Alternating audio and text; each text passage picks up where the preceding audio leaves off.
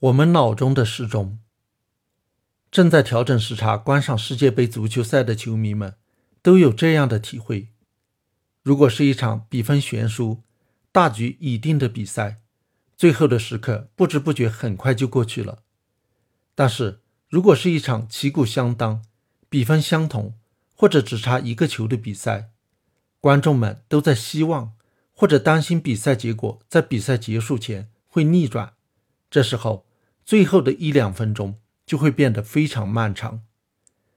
我们并不需要借助钟表才能感觉到时间的流逝，我们体内似乎有一个时钟在替我们计时，只不过这个时钟并不很稳定，它的速度很容易受到我们的情绪和其他因素的影响。首先对这个现象进行研究的是美国心理学家哈德森。侯格兰德，一九三三年，他照顾患流感发高烧的妻子时，注意到，即使他只离开一小会儿，妻子也抱怨他去得太久。侯格兰德让妻子估计一分钟的时间有多长，自己拿出秒表核对，三十七秒之后，妻子说：“一分钟时间到了。”他的体温越高，对时间的估计越快。侯格兰德怀疑。这是因为大脑内有一个内在时钟，体温的升高会让它的速度变快。此后，一系列的实验都说明了这一点，比如对脑袋加热，或者让人待在高温房间中，都会使人觉得时间过得慢，或者说其脑内的时钟走得快，速度可以快大约百分之二十。这个时钟不仅仅是受温度的影响。让试验对象聆听一连串滴答声或者汽车喇叭声，让人处于紧张状态，也会有同样的效果。它还会受到药物的影响。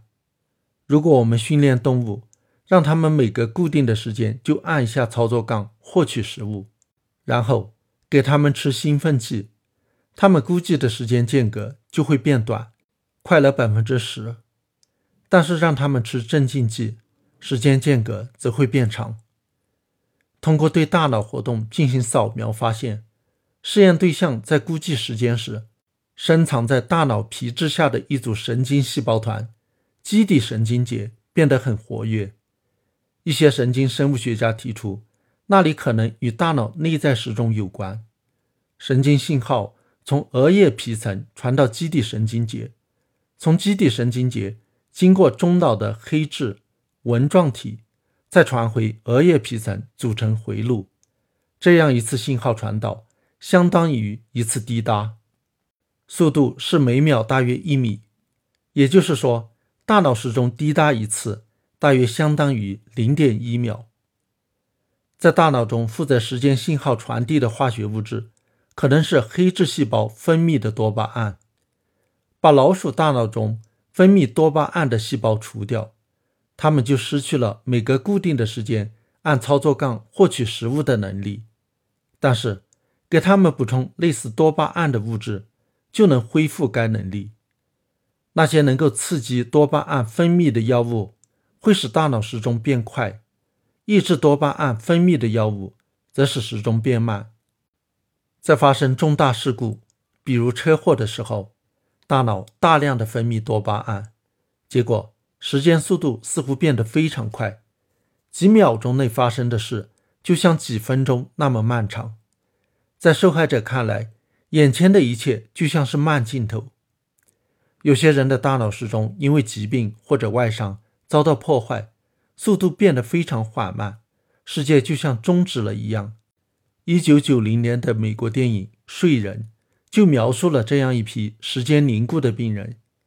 给他们服用类似多巴胺的药物，有一定的治疗效果，让他们的时钟又开始运行，从凝固的世界中醒了过来。人在二十多岁以后，多巴胺的分泌量开始逐渐下降，大脑时钟也走得越来越慢。实验表明，让二十多岁的人估计三分钟的时间，误差在三秒以内；而让中年和老年人来估计。则都要比实际时间长。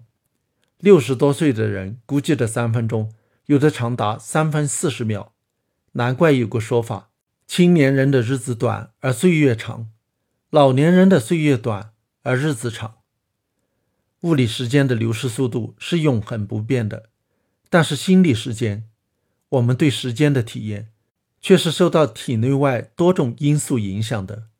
我们的注意力越集中，大脑时钟走得越快，心理时间就显得越漫长。比如我们首次去一个地方时，一路所见都是新奇的，大脑不停地在接受新的信息刺激，时间似乎过得很慢。但是回程的情形就不那么新鲜了，感到时间很快就过去了。所以说，回程总觉得比去时快。西方有一句谚语。捷径是最长的路，也包含了同样的道理。